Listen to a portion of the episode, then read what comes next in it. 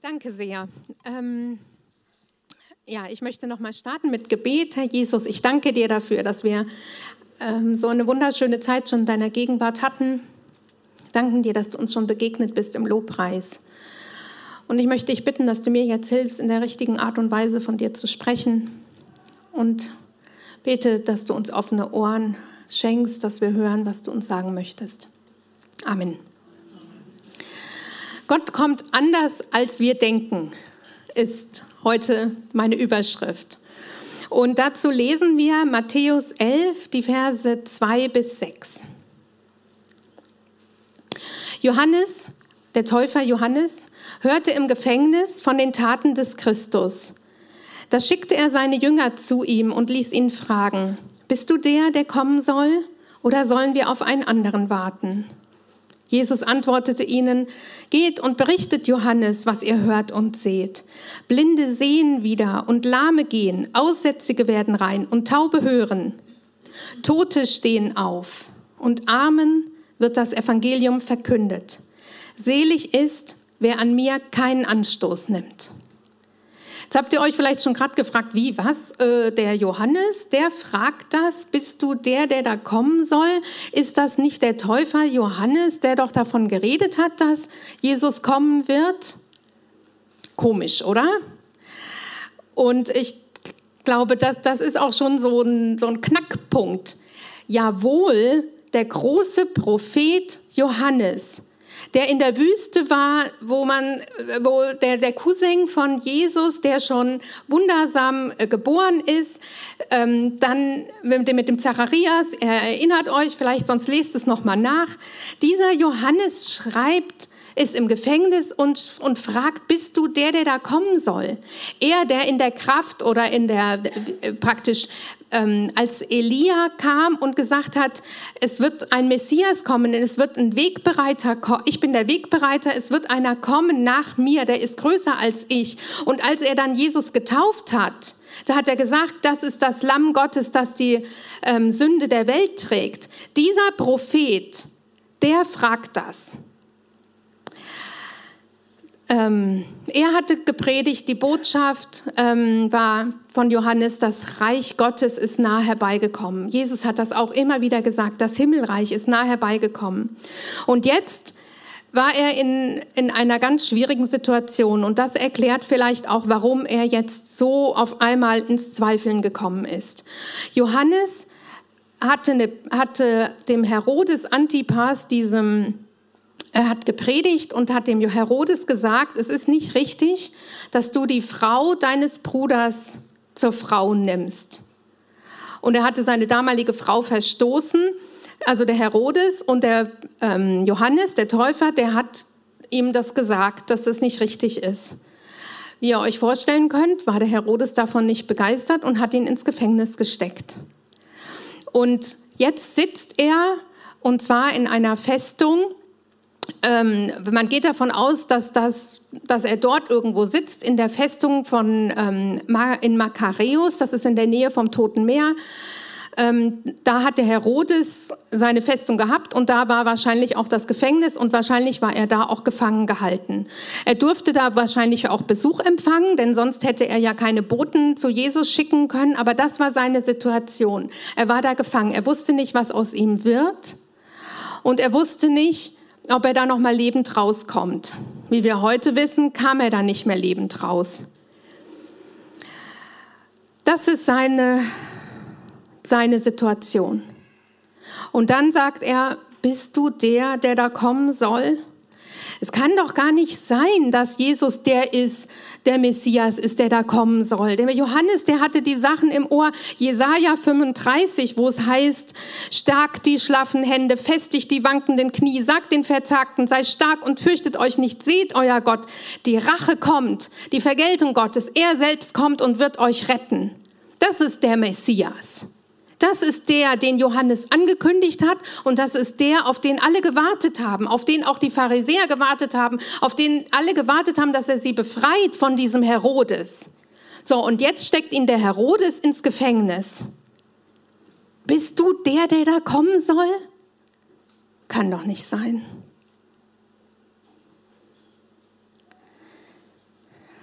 Johannes hat gedacht, dass der Messias sein Reich aufrichtet, dass er die Juden befreit von der Macht ja, des Unrechts, von Herodes, von den Römern. Johannes hatte wahrscheinlich zwei Probleme. Das eine war, er hat den, Johann, den ähm, Jesus als den kommenden Messias und zwar als den Richter angekündigt. Er hat zum Beispiel gesagt, schon hält er die Schaufel in der Hand, er wird seine Tenne reinigen und die Weizen, den Weizen in der Scheune sammeln. Die Spreu wird er im erlöschenden Feuer verbrennen. Und Jesus tritt aber hier nicht so auf. Er befreit nicht von den Römern und er, er, er richtet nicht, sondern er kommt als Retter. In Matthäus 1 heißt es, sie wird einen Sohn gebären, ihm sollst du den Namen Jesus geben, denn er wird sein Volk von seinen Sünden erlösen. Und erst bei seiner Wiederkunft, ein zweites Mal, wird er der, Retter, äh, der Richter sein. Johannes 3, Vers 17. Denn Gott hat seinen Sohn nicht in die, Sand, in die Welt gesandt, damit er die Welt richtet, sondern damit die Welt durch ihn gerichtet wird. Ähm, und das hat der Johannes nicht auf eine, auf eine Spur bekommen. Und Johannes war ja der letzte alttestamentliche Prophet praktisch, der, der vor Jesus geboren ist und der, ähm, ist er das vor Jesus geboren? Ich glaube ja. Ja, auf jeden Fall ist es der, der noch als letzter den Messias angekündigt hat. Und ich habe jetzt gedacht, vielleicht zeige ich euch das noch mal kurz einfach so. Aus der Sicht des Alten Testamentes ist es ja so gewesen, dass es gab verschiedene Prophetien. Zum Beispiel, Jesus wird als Richter auftreten, Jesus wird als Retter auftreten, Jesus kommt als, als, ähm, ähm, als König. Aber aus alttestamentlicher Sicht sieht man einfach zwei Ereignisse. Und die, die jetzt hier in der Mitte stehen, die sehen da sind zwei Dinge, die gucken wir uns auch gleich nochmal an in Jesaja. Aber sie sehen nicht, dass da ein Meter dazwischen ist, weil sie von ziemlich weit hinten gucken. Und wir wissen, es sind 2000 Jahre dazwischen, zwischen dem Ereignis, dass Jesus als ähm, Retter kam und dem mindestens 2000 Jahre, sind ja schon mehr als 2000 Jahre, und dem, dass er als Recht, Rett, äh, Richter kommen wird. Und das hat Johannes nicht auf die Reihe gekriegt. Deswegen sagt er, bist du der Messias? Ist das, das kann doch nicht sein, dass das ein und dieselbe Person ist. Und dann natürlich, zweiter Aspekt, seine persönliche Situation. Er saß im Gefängnis. Er geht in der Festung Macheus elendig zugrunde, während der Messias, der Retter, da ist. Und das erscheint ihm widersinnig und das verträgt sich nicht auch mit den Vorstellungen der Pharisäer. Jesus selbst ging davon aus, dass er zunächst leiden muss. Und dann später wird er in Macht und Herrlichkeit wiederkommen und sein Volk, seine Kinder befreien. Ja, deswegen sagt Johannes, bist du der, der da kommen soll oder sollen wir auf einen anderen warten? Bist du vielleicht auch nur einer, der den Messias ankündigen wird?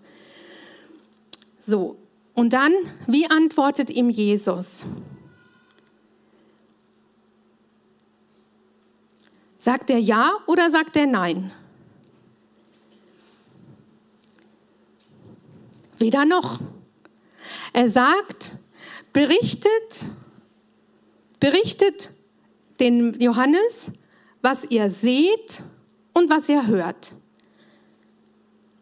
Blinde sehen wieder, Lahme gehen, Aussätzige werden rein und Tote hören, äh, Taube hören. Tote stehen auf und den Armen wird das Evangelium verkündet. Selig ist, wer an mir keinen Anstoß nimmt. Und mit dem Matthäus 11, Vers 5, Blinde sehen und Lahme gehen, Aussätzige werden rein und Taube hören, zitiert er auch Jesaja 35, Vers 3 bis 6. Das ist das, was wir auch gerade eben schon gesehen haben. Das ist das, was der Johannes sicherlich im Ohr hatte. Guck mal, da steht, Stärkt die schlaffen Hände, festigt die wankenden Knie, sagt den Verzagten, seid stark und fürchtet euch nicht. Seht euer Gott, die Rache kommt, die Vergeltung Gottes, er selbst kommt und wird euch retten. Dann werden die Blinden der, und dann heißt es auch noch dann, ist natürlich wirklich etwas verwirrend. Dann werden die Augen der Blinden aufgetan und die Ohren der Tauben werden geöffnet, wenn Jesus kommt. Dann springt der Lahme wie ein Hirsch und die Zunge des Stummen frohlockt, denn in der Wüste sind Wasser hervorgebrochen und Flüsse in der Steppe. Und Jesus, wenn er sagt, schaut mal, sagt dem Johannes, was ihr hört und seht, zitiert er genau daraus. Die Augen der Blinden werden aufgetan. Taube hören. Lahme, Gelähmte können wieder laufen und springen. Und Taube können reden.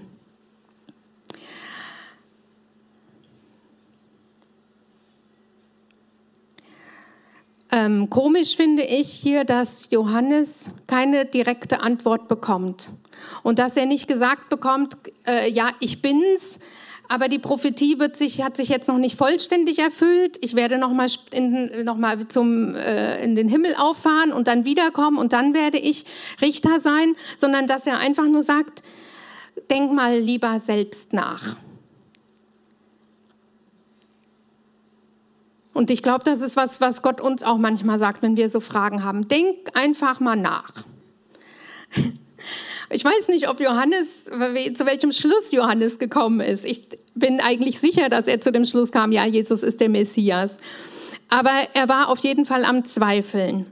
Und das finde ich, und das ist eigentlich schon mal eine ganz, ganz wichtige Botschaft. Johannes war am Zweifeln, obwohl er der große Prophet ist, der Elia und so weiter, und er wusste nicht mehr, was ich glaube und weiß, passt nicht zu meinem Erleben. Es passt einfach nicht. Das stimmt einfach nicht. Und das ist in Ordnung. Und das ist in Ordnung, dass er Jesus das sagt. Und genauso ist es in Ordnung, wenn wir Dinge erleben, wo wir wissen, das passt nicht zu dem, was Jesus eigentlich sagt. Wir sagen, pass mal auf, ich bin gerade mal am Zweifeln. Ich verstehe das einfach nicht. Ähm, wir vermuten, dass, also der Johannes war ja in der Festung von Machaeus, in der Festung des Herodes. Es gab Boten, es gab Leute, die auf den Johannes aufgepasst haben, es gab Jünger. Wenn die jetzt dem Johannes gesagt hätten, ja, ja, das ist der Messias, das ist der, der mal als König kommen wird. Nur noch nicht jetzt, sondern später. Was meint ihr, was der Herodes gemacht hätte? Der hätte halt auch den, hätte wahrscheinlich auch Jesus versucht äh, gefangen zu nehmen, damit er nicht ihn vom Thron stößt. Das könnte sein, dass Jesus das deswegen nicht gesagt hat. Ist natürlich nur ein Erklärungsversuch. Vielleicht wollte er aber auch einfach, dass der Johannes selbst einfach drüber nachdenkt.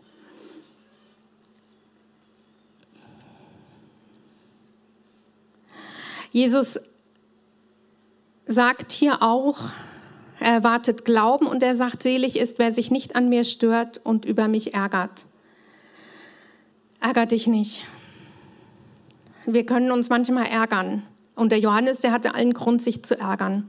Und dann, ich habe erst, habe ich das so gelesen, habe ich gedacht, was, was soll das mit dem, wieso steht da noch, selig ist, wer sich nicht an mir ärgert. Was hat das, warum sollte man sich ärgern, wenn Blinde sehen und so weiter? Aber jetzt ist mir klar, das ist ja die Antwort an den Johannes. Und der Johannes, seine Probleme waren damit nicht gelöst. Und deswegen kann es natürlich gut sein, dass der Johannes sich ärgert. Und ja, ich möchte mal direkt schon mal den Bogen spannen. Was heißt das für uns?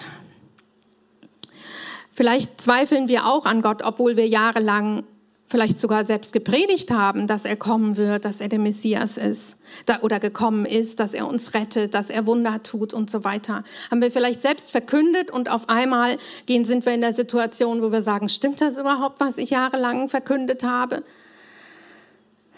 Oder wir werden älter und krank und erleben trotz Gebet keine Besserung. Oder wir verlieren den nahestehenden Angehörigen. Oder wir werden arbeitslos. Oder wir sind im Krieg und wir verlieren alles, was wir haben, was wir uns erarbeitet haben. Und was jetzt? Jesus hat doch versprochen, dass er uns versorgt.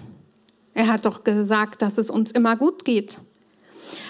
Psalm 103, Vers 5 der dich dein Leben lang mit Gaben sättigt und wie ein Adler wird dir die Jugend erneuert. Wo ist das? Warum tut sich da nichts? Warum bin ich krank? Was wir glauben und was wir erleben, passt einfach manchmal nicht zusammen. Und das ist einfach unsere Realität. Und ähm, diese Realität, meine ich, müssen, der müssen wir ins Auge schauen. Und vielleicht heißt es für uns jetzt einfach, dass Jesus sagt, guck mal, hast du nicht Frieden in dir drin, auch wenn es dir körperlich gerade nicht gut geht? Die Zusage Jesu ist da, dass er uns nie verlassen wird und immer bei uns sein wird. Ich bin bei euch alle Tage bis ans Ende der Welt. Und es heißt aber zum Beispiel auch in Matthäus 10, Vers 17, Nehmt euch vor den Menschen in Acht, denn sie werden euch an die Gerichte ausliefern und in ihren Synagogen auspeitschen. Ihr werdet um meinetwillen vor Statthalter und Könige geführt werden, ihnen und den Heiden zum Zeugnis. Wenn sie euch aber ausliefern, macht euch keine Sorgen, wie oder was ihr reden sollt, denn es wird euch in jeder Stunde eingegeben, was ihr sagen sollt. Wie passt das zusammen? Das passt überhaupt nicht zusammen, dass, dass Gott uns versorgt und es uns immer gut geht. Dass er uns gleichzeitig sagt, passt mal auf, ihr werdet sogar verfolgt werden. Und wir hier im Westen, wir denken auch, ich denke es auch manchmal, ja, das gilt äh, anderen Christen, aber nicht mir, Gott sei Dank, ja. Ich lebe ja hier so wunderbar. Ähm, das ist ein, The ein theologisches Prinzip, von dem wir hier auch schon öfters gehört haben, das einfach sagt, manche Verheißungen werden sich erst in der Zukunft erfüllen und andere haben wir schon jetzt. Es gibt dieses Prinzip schon jetzt und noch nicht oder manches eben noch nicht und anderes schon jetzt. Und das ist genau das, was der Johannes nicht verstanden hat und was wir auch nicht verstehen oft. Ja, Gottes Reich ist mit Jesus auf die Erde gekommen. Und ja, wir, es passieren da und dort Wunder und es passieren Zeichen. Die sind vor 2000 Jahren passiert und sie passieren auch heute. Und darauf werden wir gleich noch eingehen.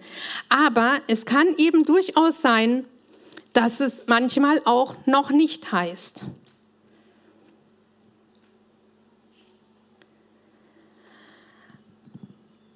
Jesus kommt anders als wir denken und er kommt mit Zeichen und Wundern. Im Johannesevangelium heißt es von den Wundern, die aufgeschrieben wurden, Johannes 20, Vers 31, diese Zeichen werden berichtet, damit ihr glaubt, dass Jesus der Christus ist, der Sohn Gottes und durch den Glauben Leben habt in seinem Namen. Also, worum geht's bei den Wundern? Ich meine, das ist jetzt ein Aspekt. Ich, Wunder und Kraftheilung, Wunder wirken. Ich weiß, es hat ganz viele Aspekte. Ich möchte heute einen herausgreifen, der ist das, dass die Wunder und Krankenheilung oft einfach Zeichen sind. Zeichen, dass Gott da ist, die seine Botschaft bestätigen und die Glauben wecken. Und hier in Johannes 20, Vers 3, alle Wunder, die im Johannesevangelium berichtet sind, die sieben, die stehen da, werden berichtet, damit die Leser glauben, dass Jesus der Christus ist, der Sohn Gottes, und damit wir durch den Glauben Leben haben in seinem Namen. Deshalb sind diese sieben Wunder auserwählt zum Beispiel und sind in Johannes berichtet worden. Und in Johannes sind übrigens die, die Wunder, verschiedene Arten von Wundern. Und das ist alles verschieden. Einmal geht Jesus auf dem Wasser, einmal stillt er den Sturm, einmal macht er Wasser zu Wein. Es sind also lauter verschiedene Sachen. Und die einfach zeigen, Jesus ist der Herr über alles, über sämtliche Mächte und Gewalten. Und Jesus hat alle Arten von Krankheiten geheilt. Das sieht man zum Beispiel in Matthäus 4, Vers 24. Sein Ruf verbreitete sich in ganz Syrien. Man brachte alle Kranken mit verschiedensten Gebrechen und Leiden zu ihm. Besessene, Mondsüchtige, Gelähmte und er heilte sie. Alle. Alle verschiedenen Krankheiten. Es ist nicht so, dass Jesus nur die Blinden sehend machen kann. Nein, er kann auch die Tauben hörend machen.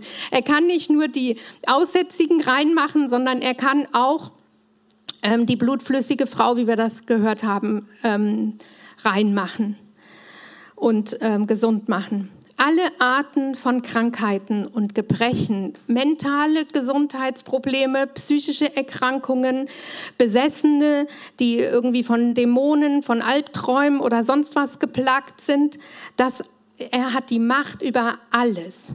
Und es heißt, berichtet dem Johannes, was ihr seht, ähm, dass er eben Blinde sehend macht, Lahme gehend macht, Aussätzige rein werden, Taube hören, Tote sogar aufstehen und Armen das Evangelium verkündet. Ähm, Und das ist nicht nur bei Jesus passiert, sondern das passiert auch heute noch. Jesus hat zwölf seiner Jünger schon ausgesandt. Davon ist in dem Kapitel vorneweg Matthäus 10 die Rede. Da heißt es, er gab ihnen die Vollmacht, genau diese Dinge auch zu tun. Und die Jünger haben das genau gemacht. Und da steht, sind Anweisungen an sie, wie sie dabei vorgehen sollen. Und auch ähm, für die Zukunft heißt es in Markus 16, Vers 17 bis 18, durch die, die zum Glauben gekommen sind, werden folgende Zeichen geschehen. In meinem Namen werden sie Dämonen austreiben, sie werden in neuen Sprachen reden. Wenn sie Schlangen anfassen oder tödliches Gift trinken, wird es ihnen nicht schaden. Und die Kranken, denen sie die Hände auflegen, werden gesund werden. Hier steht, die Kranke, denen sie die Hände auflegen, werden gesund werden. Das ist das, was wir heute machen wollen und was wir erleben wollen und was wir auch schon ganz, ganz, ganz, ganz oft erlebt haben hier in der Gemeinde. Aber ich will noch mal sagen, worum geht's?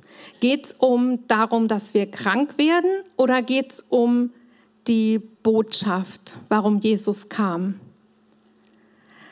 Es ist ein Zeichen und durch die, die zum Glauben gekommen sind, werden folgende Zeichen geschehen.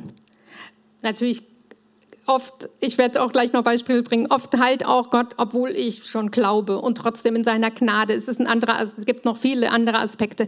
Aber heute will ich einen Fokus darauf setzen, es sind oft Zeichen. Zeichen, auch gerade bei Menschen, die anfangen zu glauben und zu vertrauen, dass sie auf einmal sehen, ja, Jesus ist da und er hört mich. Im Mittelpunkt steht aber die Predigt. Er antwortet, Jesus sagt zum Beispiel, lasst uns anderswohin gehen, auch noch in ein anderes Dorf, damit ich auch dort verkünde, denn dazu bin ich gekommen. Jesus ist nicht gekommen, um Wunder zu tun und um die Kranken zu heilen, als er vor 2000 Jahren kam, sondern er kam, um die Botschaft zu verkünden. Er kam, um zu leiden.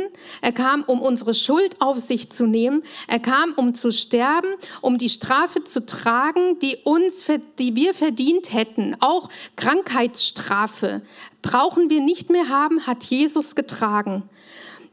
Wir, die Strafe komplett für unsere Schuld liegt auf ihm. Wir werden mit Krankheiten nicht mehr gestraft.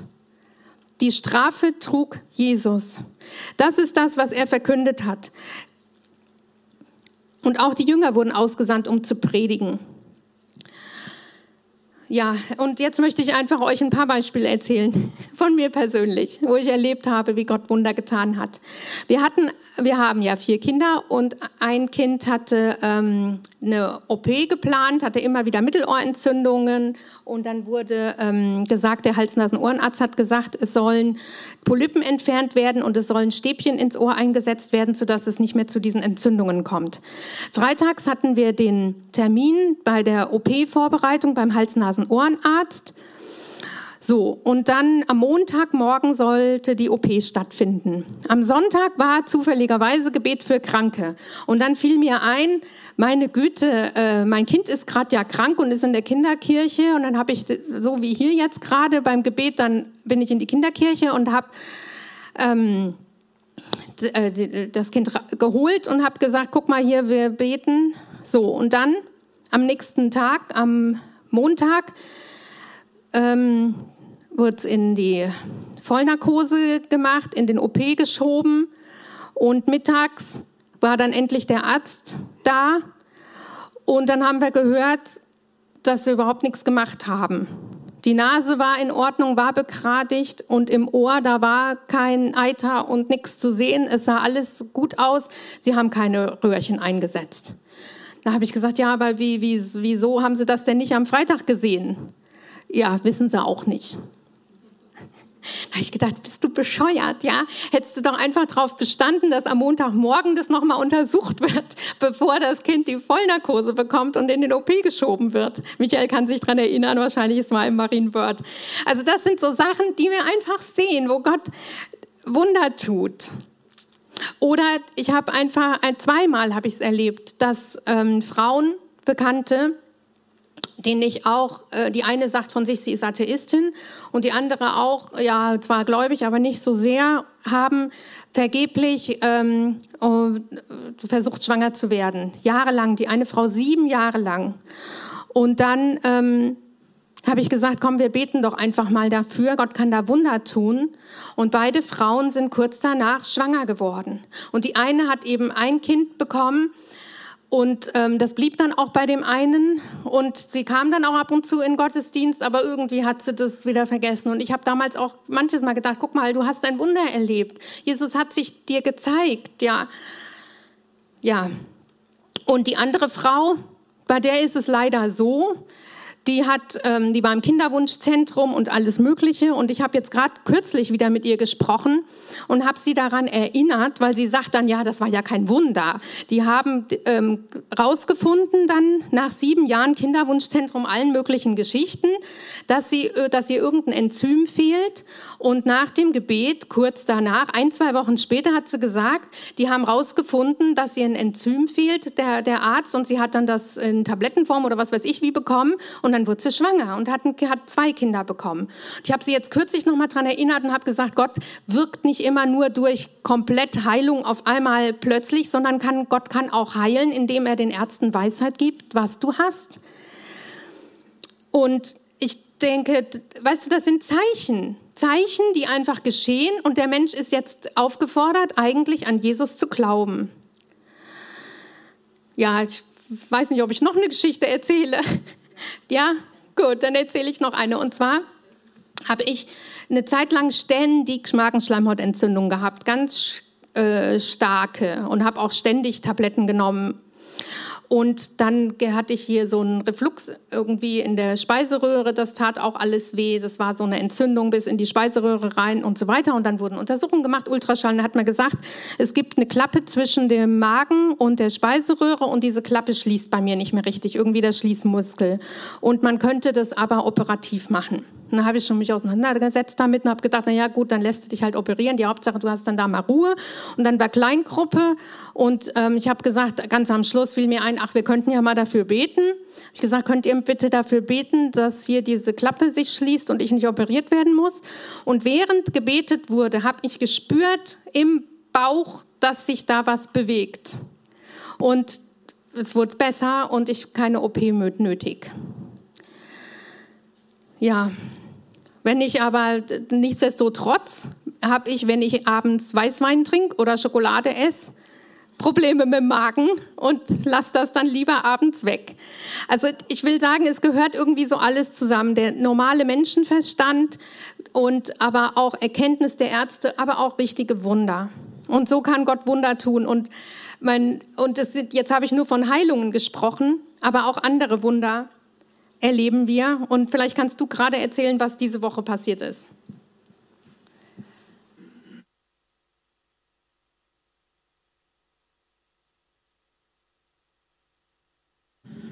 Ja, ich hatte ja letzten Sonntag gepredigt ähm, über die Taufe und da war auch ein Aspekt dabei, dass äh, es heißt, wer glaubt und getauft wird, der wird gerettet werden. Steht in Markus 16.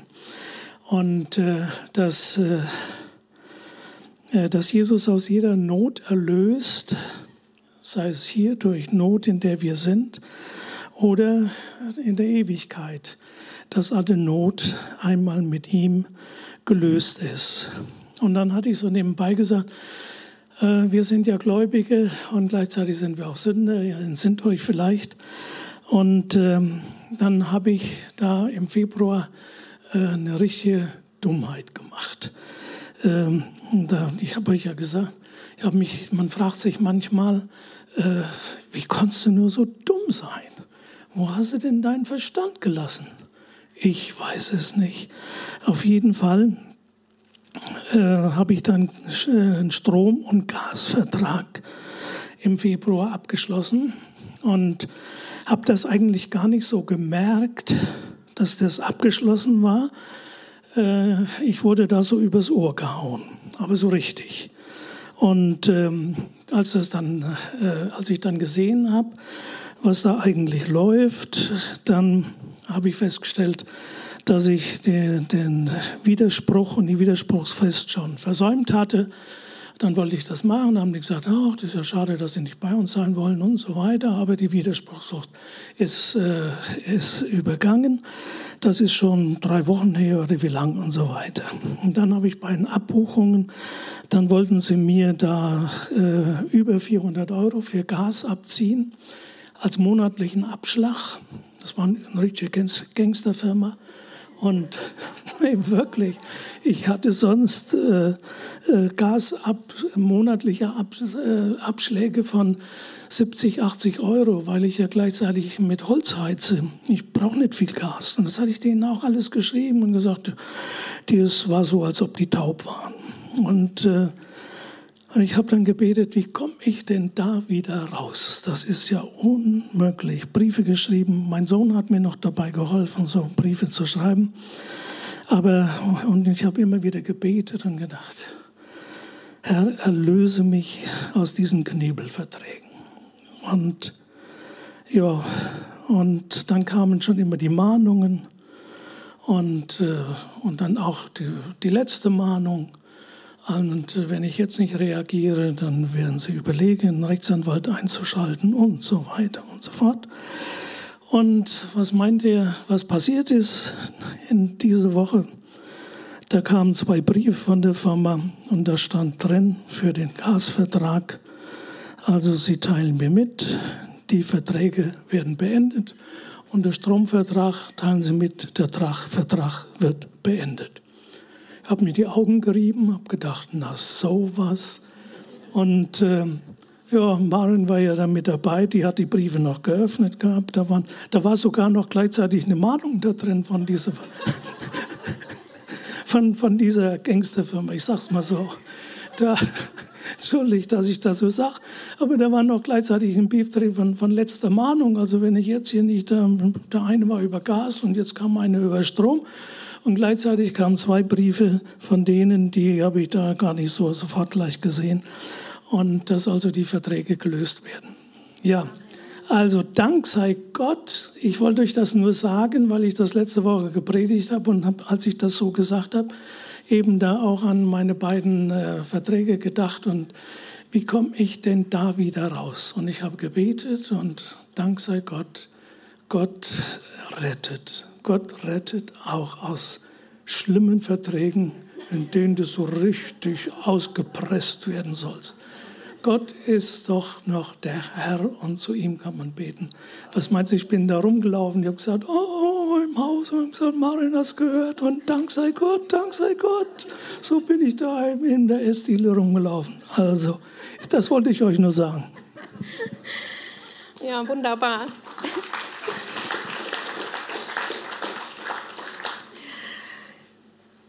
Also, jetzt noch mal kurz die Realität. Was ist unsere Realität? Dass wir eben oft in Problemen sind und dass wir aber auch Gottes Heilungen erleben und Wunder. Beides. Das ist die Realität.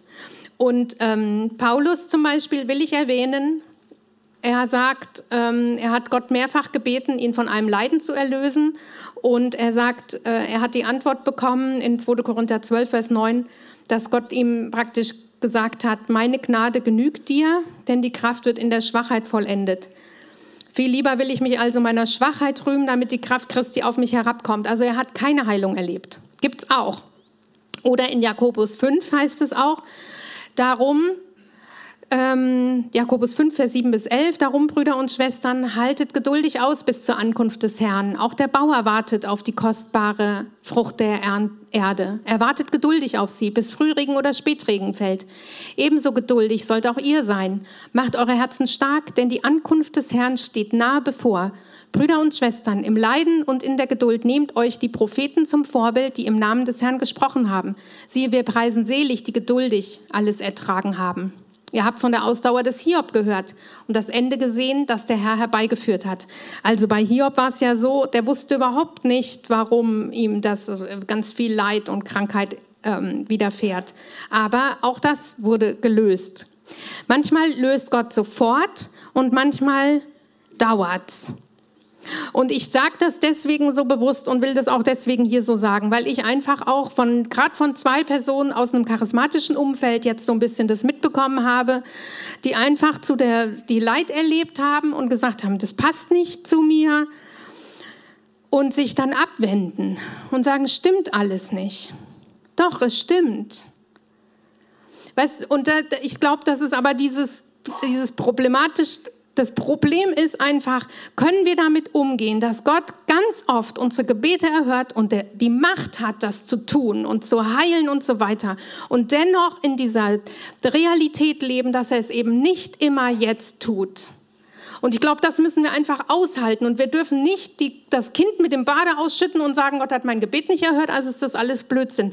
Wenn das nur ein eine kleine Geschichte ist, dann sagen wir vielleicht, naja, wie kann ich? Aber wenn das was Ernstes ist, dass ich mein eigenes Kind verliere oder dass ähm, dass ich wirklich schweres ähm, Leid erfahre, dann ist das manchmal nicht so einfach, da durchzugehen. Und deswegen will ich das so betonen. Und auch da, guck mal, hier wird einfach die Ausdauer des Hiob gelobt, dass Hiob treu war, treu an ihn festgehalten hat, obwohl es ihm so schlecht ging, obwohl Gott seine Gebete nicht erhört hat und obwohl er kein Wunder erlebt hat. Er hat dann später Heilung erlebt und ihm wurde das alles wieder geschenkt.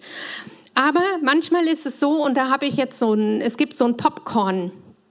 Ähm, manchmal ist es so, dass Jesus da und dort was tut und dann einmal im Himmel, da wird er alles auf einmal tun und da werden alle Probleme gelöst werden. Und hier und da zeigt er sich. Und das würde ich gerne euch so ein bisschen, ich weiß nicht, ob es mir gelingt, euch das zu zeigen. So, und jetzt irgendwann sind sie alle aufgeploppt. Man sieht es leider nicht so gut, weil es da beschlägt. Ja, aber vielleicht hilft das doch ein bisschen zu verdeutlichen.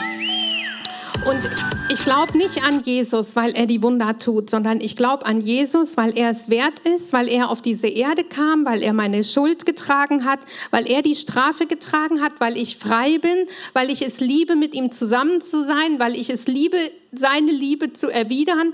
Deswegen bin ich Jesus Nachfolgerin. Ja und den Armen gute Nachricht verkündigen. Jetzt ist schon viel Zeit vergangen. Was verkündet Jesus den Armen genau das? Dass er sie liebt, dass er bei ihnen ist, dass er ähm, ihre Probleme löst. Die Einladung Jesu ist da. Kommt her zu mir, steht auch in Matthäus 11, ziemlich am Ende. Kommt her zu mir, die ihr mühselig und beladen seid. Ich habe eine gute Nachricht für euch. Kommt zu mir, sucht eure Hilfe bei mir. Ich will euch erquicken. Ich will euch erfrischen mit Hoffnung, Freude, Liebe erfüllen. Ich meine es gut mit euch. Ich habe eine Zukunft für euch. Ich habe Hoffnung für euch. Ich nehme euch die Schuld ab und ich gebe euch Freiheit. Wie frisches Quellwasser einen Wanderer erfrischt, so möchte Jesus unsere müden Seelen so richtig erfrischen. Mein Joch ist sanft, meine Last ist leicht. Ich selbst, ich bin gütig und von Herzen demütig. Ihr werdet Ruhe finden. Ruhe Ruhe von Sorgen, Ruhe von Unruhe, Ruhe in den Problemen, Frieden. Das ist das, was Jesus uns zusagt und wo er uns einlädt und sagt, ärgert euch nicht über mich. Glücklich schätzen könnt ihr euch. Glücklich schätzen kann sich, wer sich nicht über mich ärgert. Die, die einfach zu Jesus kommen und sagen, du bist wunderbar, du bist groß, du kannst alles. Wie ein Vater alles kann, aus der Perspektive des Kindes. So ist Gott, dass er wirklich alles kann, alle Macht hat. Lasst uns Menschen sein, die so einfach zu Jesus kommen, in dem Wissen, dass er alles kann, dass er sämtliche Krankheiten heilen kann, dass er sämtliche Probleme lösen kann, dass er unsere Kinder aus falschen Wegen rausholen kann, wenn sie denn welche gehen, dass er alles tun kann, weil er der allmächtige, große Gott ist, der es gut mit uns meint. Ja, so möchte ich uns jetzt einladen, dass wir aufstehen und ähm, ich bete jetzt einmal ähm, hier und dann seid ihr herzlich eingeladen. Wir haben Stationen Und zwar ist eine Station hier und ähm, an den Tischen hinten und noch mehrere. Ich, wir haben mehrere Personen angesprochen, die jetzt da sind zum Bereitstehen zum Gebet. Wir machen es nicht hier vorne, weil äh, wir ja übertragen. Deshalb haben wir es hier und hinten und an den beiden Tischen wird auch mit Öl gesalbt. Das heißt, kommt jetzt und nehmt Gebet einfach gerne in Anspruch. Herr Jesus, ich danke dir, Herr, für dein Wort. Ich danke dir, Herr Jesus, dass du auf diese Erde gekommen bist, um uns zu erlösen. Herr Jesus, ich danke dir, dass du unsere Schuld getragen hast und uns die Strafe auf dir liegt, sodass wir frei sind. Und ich danke dir dafür, Herr Jesus, dass du dich dass du dein Wort und deine Botschaft, diese frohe Botschaft bestätigst mit Zeichen. Herr, ich danke dir, dass du unsere siehst, unsere Not siehst und dass du uns zeigen möchtest, dass du da bist und dass du das siehst. Du bist der, der jeden jetzt hier sieht, Herr. Ich danke dir dafür.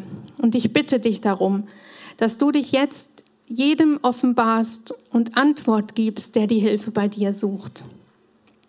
Amen.